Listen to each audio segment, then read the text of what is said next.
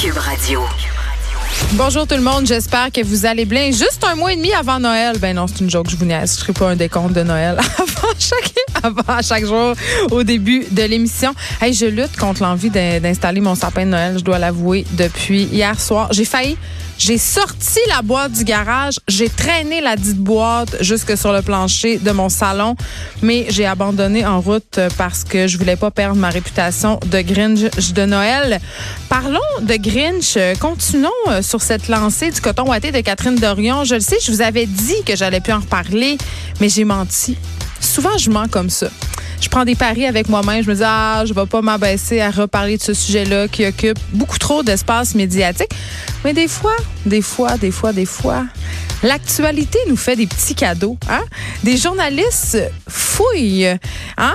Euh, fouillent, sortent des vieilles histoires des boulamites et m'emplissent de joie. Et là, c'est tellement drôle. Je ne sais pas si vous avez vu ça passer. Euh, Catherine Dorion n'est pas la première députée à avoir siégé à l'Assemblée nationale en coton ouaté. Non, non, non, non, non, non, non. Vous savez, à une époque, à l'Assemblée nationale, on siégeait en pleine nuit. Vous savez, euh, euh, les boomers sont tellement plus vaillants que nous que eux, ben, écoutez, hein, ils n'avaient pas peur de ça le travail. Donc, ils siégeaient en pleine nuit, en veux-tu, en v'là. Et euh, Lisa Frula, que j'aime beaucoup, égérie libérale, s'est déjà présentée au Salon Bleu en coton ouaté. Oui, Madame Lisa Frula, aux grandes papesses du bon goût et de la bienséance assez pointée au Salon Bleu en pleine, nuit, pardon, avec son coton ouaté, vu harnais en plus. Hey, Si elle siégeait aujourd'hui en coton ouaté, vu harnais, elle serait vraiment très tendance. C'est une marque qui revient à la mode, comme toutes les vieilles autres marques de coton ouaté, style le coton. Mon enfant de 9 ans me supplie d'en posséder. Je dois dire que j'ai fléchi pour pouvoir le porter. Moi aussi, mais toujours est-il que l'ancienne députée libérale euh, confie Antoine Robitaille mercredi, euh, bon, cette fois où elle est aller à l'Assemblée nationale en coton ouaté. Elle raconte qu'il était 2 heures du matin et elle venait de célébrer le party de Noël du cabinet. Donc, elle s'est couchée, elle dormait, et là, euh, bon, Pierre Paradis, euh, qui était le leader parlementaire à ce moment-là, il l'a appelé pour lui demander de se lever et de faire un discours. Elle s'est pointée, elle était pas trop, trop contente, elle a, elle a, elle a protesté. Elle s'est levée à moitié endormie, elle a enfiler le premier vêtement, j'imagine, euh, qui était disponible, son coton ouaté Vuarnet, mais elle a quand même tenu à préciser que jamais, jamais, jamais, jamais, au grand jamais, elle n'aurait osé se pointer à l'Assemblée nationale de jour vêtue de la sorte. Donc voilà, c'est dit. Catherine Dorion n'est pas euh, n'est pas une trendsetter. Lisa Frula avait déjà foulé hein, le tapis du Salon Bleu armé de son coton ouaté Vuarnet. C'est drôle, je trouvais ça ironique de le souligner. Et évidemment, à cette époque-là, ça avait pas fait un tollé, il n'y avait pas de médias sociaux. Hein? Où en serait le monde s'il n'y avait pas de médias sociaux? Où est-ce qu'on irait chercher nos scandales? Où est-ce qu'on irait s'insurger et marquer notre point de vue en faisant 800 fautes par ligne? Je me pose la question. Dans le même ordre d'idée, OK? On continue sur les, euh, sur les mœurs et coutumes du Salon Bleu. La ministre de la Sécurité publique que j'aime beaucoup, Geneviève Guilbeault, euh, ben, c'est les. On ne sait pas, on n'est pas sûr. Elle, il y a apparence de l'image donc, je dirais, je dirais ça. C'est drôle parce que on l'aurait aperçu, ok. Elle faisait des petits moves de, l'image donc pendant euh, une réponse de son collègue du Conseil du Trésor. Et je veux juste souligner qu'au même moment, le premier ministre François Legault regardait son sel. Mais tu sais, c'est long, hein. C'est long les périodes de questions à l'Assemblée nationale. J'imagine qu'on a envie de faire toutes sortes de choses. Moi-même, des fois, en animant cette émission, je magasine en ligne. Mais non, c'est pas vrai. Mais j'avoue qu'on est tous un peu multitask. C'est sûr qu'il y a plein de monde qui regarde son cellulaire. Il y a déjà des députés qui se sont décrotés le nez aussi. Ça, c'est moins élégant. Mais je sais pas. Le l'image donc, quand même, euh, j'ai trouvé ça fort. Et ce qui est quand même un peu drôle, c'est que quand Geneviève Guilbeault euh, s'est rendue compte qu'elle était filmée, elle a, elle a comme essayé de se cacher un peu. Elle a, elle a fait un, elle a fait un petit mot avec, euh, avec sa petite main hein, pour essayer de, de dissimuler son forfait. En tout cas, elle a de très beaux ongles. Et puis j'imagine qu'on la clouera pas au pilori euh, comme Catherine Dorion, étant donné que euh, ne pas se limer les ongles ne doit pas faire partie de la très longue liste des règlements de bienséance à l'Assemblée nationale. J'ai envie de dire lol, comme disent les jeunes. OK, euh, bon, on a fini un petit peu de rire et on va se parler d'un sujet quand même un peu plus dramatique, très dramatique une autre fusillade aux États-Unis aujourd'hui euh, dans une école près de Los Angeles. Un tireur qui est toujours en fuite. Par ailleurs, plusieurs, il y aurait plusieurs victimes à l'école secondaire Saugus dans la ville de Santa Clarita. Et le tireur serait un, homme de sexe masculin de type asiatique vêtu de sombre. Et là, évidemment, à chaque fois que cette histoire-là se répète, c'est l'horreur. Euh, c'est malheureusement plus la stupéfaction. J'avais déjà fait une chronique qui s'appelait Redonnez-nous l'innocence, mais vraiment, on est rendu habitué. Euh, c'est quand même assez capoté. Euh, les États-Unis sont le théâtre depuis ces dernières années de plusieurs tueries en milieu scolaire.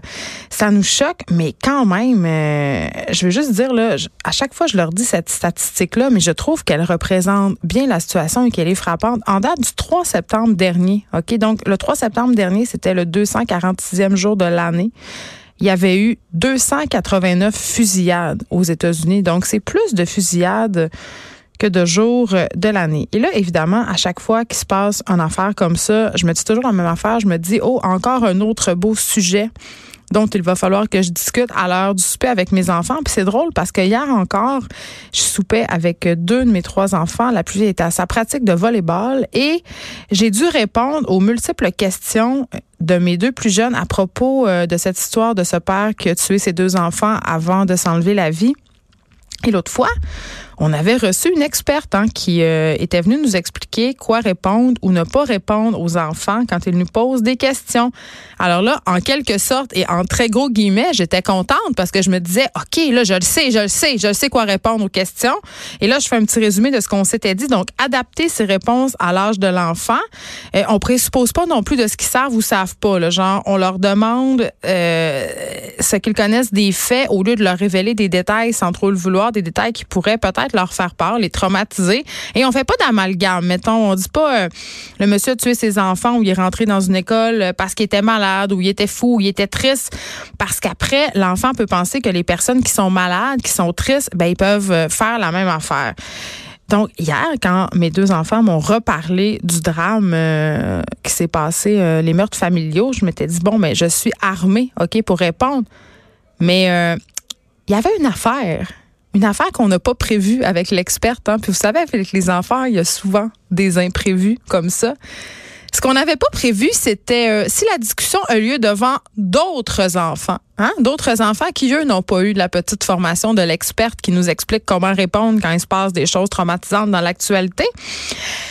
Ça fait que hier, quand mon fils de 4 ans m'a reposé la question sur les meurtres familiaux, ben Sophie, elle, Sophie, 9 ans, s'est empressé de répondre que c'était un fou, un père fou, malade mental, qui était triste et qui paraissait, parce que c'est son ami qui a dit ça dans la cour d'école, qui avait torturé ses enfants. Ça, on n'avait pas prévu ça avec l'experte, euh, les réponses euh, des autres enfants euh, qui sont présents et qui ont aucune idée des répercussions que ça peut avoir sur les plus jeunes de la fratrie. Pas besoin de vous dire que je pédalais vraiment, vraiment beaucoup pour réparer ça. Donc, c'est ça. Ça va être une autre belle discussion en perspective pour le souper que cette dernière histoire de tuerie aux États-Unis. Euh, puis les enfants, ils sont très, très en contact avec l'actualité euh, à cause de la cour d'école, puis à cause aussi qu'il y a plusieurs professeurs qui en parlent aux élèves plus vieux, puis c'est normal, ça fait partie euh, de la formation des élèves, et à cause aussi de ces fameux exercices de confinement, exercices de confinement qui a eu lieu, je pense que ça fait déjà un mois à l'école de ma fille. Ils leur expliquent pas tant que ça, hein, c'est pourquoi les exercices de confinement. Donc parfois, et pas tout le temps, ça peut donner lieu à de la peur chez certaines, chez certaines personnes, des enfants qui comprennent pas.